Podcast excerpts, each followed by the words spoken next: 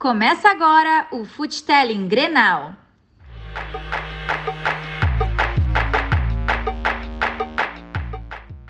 Olá, olá, muito bem-vindo e muito bem-vinda ao Futelling e Histórias do Futebol. Eu sou Gabriel Davi, o programa de hoje episódio 44 do Futelling Grenal, que contou com decisão adiada e vaga garantida.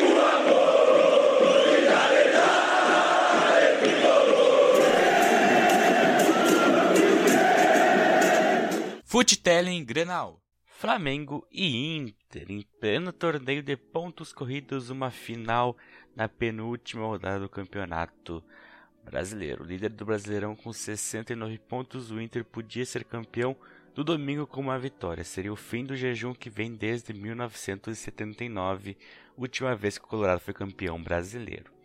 O Flamengo com um ponto a menos jogava para manter o sonho do título. Em caso de triunfo, ultrapassaria os gaúchos e dependeria só de si na rodada final quando enfrenta o São Paulo no Morumbi. E escalações.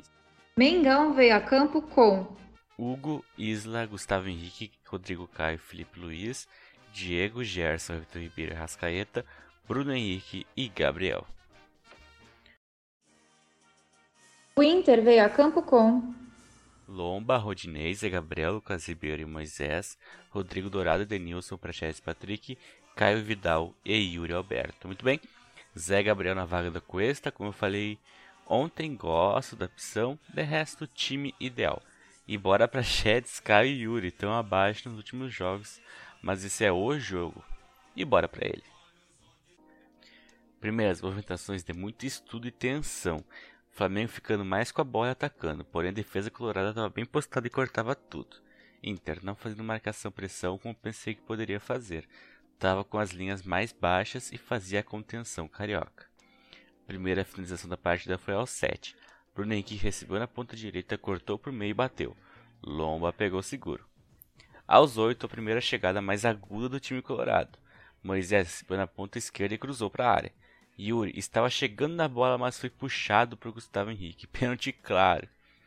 Edenilson na bola aos 11 bateu no canto direito alto. O Hugo foi bem, mas era impossível pegar. 1 a 0 para o time colorado. E aos 13, boa trama ofensiva do Inter. Patrick, Caio e Yuri fazendo triangulação que terminou com chute de Yuri para fora, mas com perigo. Por volta dos 16 minutos no pós-gol, o Flamengo passou a tentar atacar e marcar com mais intensidade, claro, buscando empate. Porém, a defesa do Inter estava igualmente acirrada, jogo travado nesse ponto. Na marca de 20 minutos, Bruno Henrique tentou cruzamento para Gabriel, mas Lumba cortou na hora H. Nesse ponto, 63% de posse para o Flamengo, porém, quando o time apertava no último terço, a defesa colorada se fechava e cortava bem. Na parte ofensiva do Inter, poucas ações além do meio-campo, estava mais conservador, ainda mais com a vantagem. Quando saía era bastante calmo em bola trabalhada. Aos 21, cruzamento para a área que Yuri cabeceou perto do gol. Aos 25, o Flamengo somava 67% de posse de bola, mesmo assim somava 3 finalizações, o Inter tinha 4. Essa é uma tônica geral né, dos jogos do Inter na era Abel. E aos 28, em uma das primeiras chegadas de perigo do Flamengo, Bruno Henrique venceu de Rodinei na área e passou para o meio onde estava Rascaeta que finalizou bem. A bola bateu na trave antes de entrar para o fundo das redes. 1 a 1. Completando 30 minutos com esse gol, o Flamengo aproveitou uma rara falha da defesa colorada e empatou. Bora ver como refletiu na dinâmica da partida. Nos primeiros minutos pós, Inter pareceu ter uma postura mais ofensiva. Por volta dos 35, Inter tentando mais, porém a bola não estava sendo trabalhada com qualidade. Caio, Prachetes tinham que aparecer mais. Ataque colorado era em bolas pelo alto sem muita direção. Flamengo não estava com tanta intensidade pós-gol, mas assustava, principalmente pelas laterais. Aos 39, Everton Ribeiro dominou na esquerda, cortou para o meio e bateu forte. A bola passou perto. Aos 42, Caio Vidal fez ótima jogada pela direita, sofreu toque e caiu. A bola sobrou para Rodinei, que dominou, invadiu a área e finalizou firme. Teve desvio no meio do caminho e a bola acabou no travessão. Que chance! Quase o segundo gol do Inter. Aos 46, o time colorado no campo de ataque, bola de pé em pé, Edenilson se levantou para Patrick, que dominou, ajeitou e concluiu. A bola desviou e foi para fora. E fim de primeiro tempo. O primeiro tempo, em resumo, foi marcado por muito bem, começo do jogo de muito estudo e respeito, até que Yuri sofreu pênalti e Edenilson marcou em cobrança de manual. Depois do gol, o Inter recuou e o Flamengo cresceu com intensidade. A defesa colorada estava vencendo os duelos, mas bastou um erro aos 28 que a Rascaeta empatou. Com o empate, o Inter apareceu mais para o jogo, o Flamengo reduziu a intensidade. Mesmo assim, poucas ações efetivas coloradas. Teve uma bela chance com o Odinho em travessão, mas de resto, pouca criação. Para o segundo tempo, penso que Abel pode mudar. O Yuri ou o Caio estão aparecendo bem pouco com efetividade. Galhardo é uma bela opção. Na parte tática é cuidar das laterais e não recuar tanto. Vamos ver, bora para o segundo tempo. E sem mudanças no intervalo. Em lance importantíssimo aos 3 minutos, Rodinei, em dividida com Felipe Luiz, pisou no tornozelo do jogador do time carioca. Em primeiro momento, falta sem muito, muito alarde, mas o VAR chamou Rafael Klaus para possível vermelho. E ele entendeu que foi. Vermelho para Rodinei, Inter com um a menos logo aos 3 minutos do primeiro tempo. Aos 6, bola para a área, Dourado finalizou para a defesa tranquila de Hugo. Aos 7 entrou Pedro no lugar do Isla. O Rogério Ceni abriu o time em busca da virada com um a mais.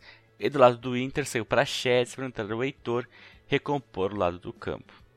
Aos 9, Bruno Henrique fez boa jogada pela direita, cruzamento para a área que Pedro finalizou para fora.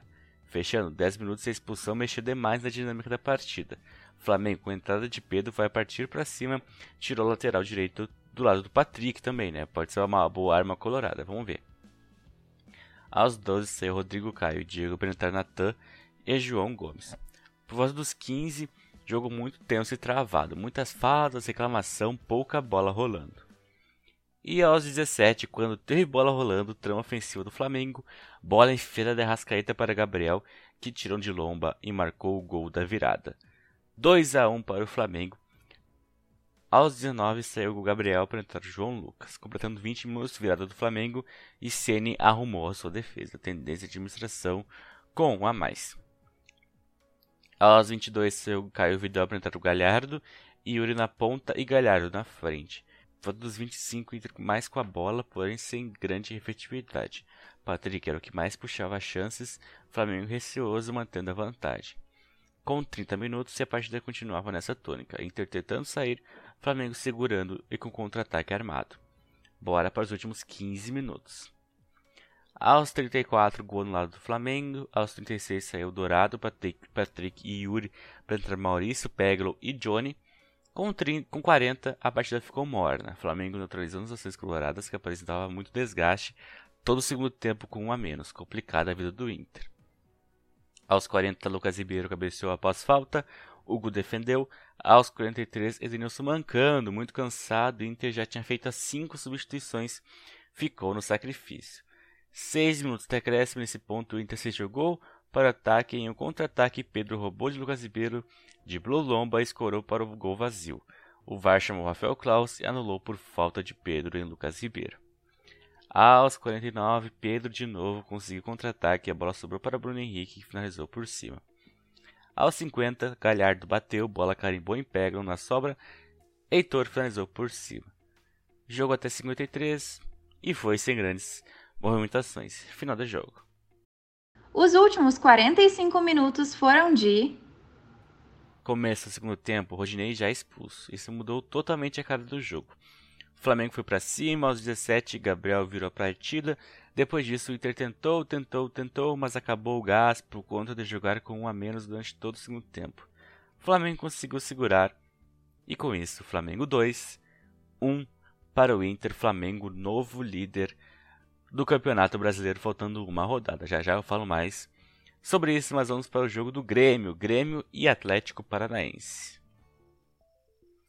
Após perder por 2 a 1 para o São Paulo de virada na última rodada, o tricolor buscava se recuperar nesse final de semana. O time podia garantir a classificação Libertadores caso vencesse o Furacão e o Santos só empatasse com o Fluminense. A vaga nas fases preliminares podia vir até com igualdade desde que o Peixe seja derrotado pelos cariocas. O Atlético Paranaense precisava vencer o Grêmio para encurtar a distância a 3 pontos. Ainda teria que ganhar na última data do esporte dentro da Baixada, enquanto os gaúchos precisariam perder para o Bragantino fora de casa. Assim como o Grêmio, a equipe de Paulo Autori torce para que o Fluminense vença o Santos na Vila Belmiro. Nesse cenário, estariam empatados pelos pontos, mas o Furacão passaria na tabela pelo número de vitórias. Bora para o resumo do primeiro tempo. O Atlético foi melhor na maior parte da etapa inicial chegou pelo menos três vezes dentro da área de Paulo Victor, em uma delas obrigando o goleiro a fazer boa defesa e filtração de Léo Citadinho. Sem uma referência no ataque, o Furacão criava espaço a partir das movimentações de Nicão e Jadson. O Grêmio teve pouquíssima criatividade, dependendo muito de arrancadas de PP pelo lado esquerdo. Vamos ouvir um resumo do segundo tempo. Renato voltou do vestiário com três trocas: Jean-Pierre, Ferreira e Tassiano. O dedo do técnico foi determinante e o Grêmio passou a figurar muito mais no campo do Atlético. Melhorou o rendimento e ficou mais perto do gol. Já exigiu Santos um enxute de fora da área, enquanto Paulo Miranda quase aprontou para Paulo Victor. Diego Souza ainda roubaria a bola de Santos em lança no lado por falta. Tassiano ficou com a sobra de chute de Churin e desferiu finalização potente. No fim, o Atlético voltou a pressionar, finalizou com perigo com o Bisoli, mas não conseguiu balançar as redes. Thiago Heleno ainda foi expulso após o apito final, com Richard e quase agrediu o árbitro Ricardo Marques Ribeiro. O placar foi definido por Tassiano, tão criticado pela torcida do Grêmio. O centroavante Churin dominou na intermediária e resolveu arriscar um chute. A bola resvalou no caminho e se ofereceu para Tassiano. Dentro da área, o meia finalizou alto, forte e garantiu a vitória gremista. Sem tanto brilho, mas definida nas pretensões do Brasileirão. Com esses resultados, o Grêmio garante a vaga na Libertadores, na pré-Libertadores, nem que seja, uh, 59 pontos. Porque o Atlético Paranaense vai com 50, o Santos tem 50 e 54, então só tem mais 3, 3 pontos para ser disputado, né? Então, Grêmio na próxima Libertadores da América, aí, igualando recordes do, do Palmeiras e do São Paulo com 21 participações, seis seguidas, né? Uh, o Grêmio na Libertadores pode ser vaga direta caso conquiste a Copa do Brasil contra o Palmeiras, que vai ser no próximo final de semana, um jogo importantíssimo aqui que vai ter na nossa cobertura no Futsal em Granal. Muito bem, falando sobre Inter e Flamengo, Flamengo e Inter, né, porque foi no Maracanã, uh, Flamengo é o líder do Brasileirão com 71 pontos e o Inter é o segundo com 69. Caso o Inter vença, vai para 72. Então, para a última rodada, a matemática é, bem, é simples, o Inter tem que vencer. Não, não, não, não, empate não resolve, derrota não resolve, logicamente. Se empatar vai a 70 e o Flamengo já tem 71. Então o Inter tem que vencer. Primeira condição, para o título colorado, o Inter tem que vencer. E o Flamengo não pode vencer o São Paulo no Morumbi. O Inter enfrenta o Corinthians e o, Flam e o São Paulo uh, enfrenta o Flamengo. Uh, então o Flamengo não pode vencer. Um empate do Flamengo, vitória do Inter, o Inter é campeão, porque os, os times vão empatar em todos os quesitos. Vai ter, vão ter a mesma campanha, 21 vitórias, 9 empates e 8 derrotas. Mas o Inter vai ter um saldo maior. Já tem um saldo maior, como vai vencer nesse, nesse cenário, né? Venceria do Corinthians, o saldo vai aumentar. E o Flamengo tem 21 e o Inter tem 26 de saldo. Então, pelo saldo de gols, o Inter seria campeão com uma vitória e o Flamengo empatando. Beleza? Mas se o Flamengo vencer, não adianta o Inter vencer que não vai ser o não vai ultrapassar o time carioca. Sobre o jogo, a expulsão ali, ouvi diversos uh, comentaristas de arbitragem, o Sandro Merahit, o Paulo Sérgio Oliveira, o, o Simon, o Diário Vasconcelos, e nenhum disse que foi uma, uma expulsão justa, porque o Rodinei estava indo na bola e o Felipe Luiz foi mais rápido, tirou a bola do Rodinei e o Rodinei sobrou o pé. Uh, inclusive, no, na hora que o Rafael Claus deu o vermelho pro Rodinei, o próprio Felipe Luiz, que foi a vítima do lance, balançou a cabeça, assim, tem uma imagem dele olhando para baixo, tipo, não, nada a ver, tipo, visivelmente constrangido. Uh, tem essa imagem também, os outros jogadores do Flamengo também meio, meio constrangidos, assim, porque o Rodinei jogou lá, tem, acho que tem carinho pelos jogadores, né, daí tendo essa situação mesmo no adversário no jogo, o pessoal ficou meio assim, o climão, assim, na hora que teve a expulsão do Rodinei. O que eu penso sobre isso? Eu já defendi muitas vezes o VAR aqui, eu sou 100% VAR, futebol clube, isso não, não vai ser um, um, uma falha dessas que vai fazer eu mudar da ideia. O que eu acho que, pelas imagens que foram transmitidas na, na TV do que o Rafael Klaus viu, parece que o Odinei assassinou o, o Felipe Luiz, porque bota na câmera lenta, bota uma imagem parada, tá o pé ali, entendeu? Tá o pé do Odinei mas tem que ver as circunstâncias. Pelo que eu vi, o árbitro só assistiu um ângulo, um, uma imagem uh, rápida. E foi um, ângulo longe, não foi um ângulo perto, imagem rápida. Um ângulo perto foi só em câmera lenta. E em câmera lenta é muito difícil tu analisar um lance desses. Uh, ainda mais se o VAR chama, né? É, é complicado. Esse, esse protocolo todo do VAR ainda está bem nebuloso. Então a FIFA tem que fazer algumas, algumas alterações, como eu já falado várias vezes aqui, né? Uh, eu acho que o próprio árbitro tinha que. Ah, eu acho que eu estou em dúvida. Vou lá ver. Não um segundo árbitro na cabine chamar o árbitro. Porque daí o cara já vai, o cara de campo já vai intencionado a ouvir a segunda opinião. É muito complicado. E mas esse ponto da câmera aí eu acho que foi a maior falha do VAR nesse final de semana, desse, nesse jogo pelo menos. Porque se tu bota uma câmera lenta ali, o, o, o lance muda completamente. O Rafael Claus não viu, pelo menos pelas imagens transmitidas que a gente tem acesso, ele não assistiu uh, a imagem em tempo normal, em tempo real. Se, fosse, se ele visse o, a imagem em tempo real, no ângulo, perto, eu acho que ele não expulsaria o Odinei como todos os especialistas de arbitragem estão falando. Então, complicado. Uh, os gols anulados do Flamengo ali, tudo certo, não tem nem que discutir. É, e o pênalti do Inter também, não tem nem que discutir. Claro, eu não, eu não acredito muito em, em, manipulação, e aí o Flamengo, a CBF quer que o Flamengo seja campeão. Não, houve uma falha, houve um erro, como o, o lance do Nonato no Ferreira também, os gremistas reclamam até hoje, que aí é um lance mais discutível. Teve gente que falou que foi foto, teve gente que falou que não foi. E. Enfim, eu acho que é mais ou menos nesse, nesse ponto aí, porque esse lance foi muito unânime a, a decisão contrária ao árbitro, né? Que fica bem um, caracterizado uma falha muito grande, né? Do Ferreira ali foi. Talvez pode ter sido uma falha, mas uma falha não muito grande, porque teve gente, teve árbitros que não marcariam aquela falta. Então fica nesse, nesse, nessa região nebulosa aí dos erros de arbitragem. Mas uma coisa que que deve ser feita é uma padronização de regras. Não, não é possível que uh, esteja tá, tá circulando aí algumas, algumas imagens de lances parecidos que o próprio Rafael Claus não deu vermelho. Por exemplo, no Grenal ali que o Cortez chegou assim no Heitor com muita mais intensidade, diga-se de, diga de passagem, e o Rafael Claus deu amarelo.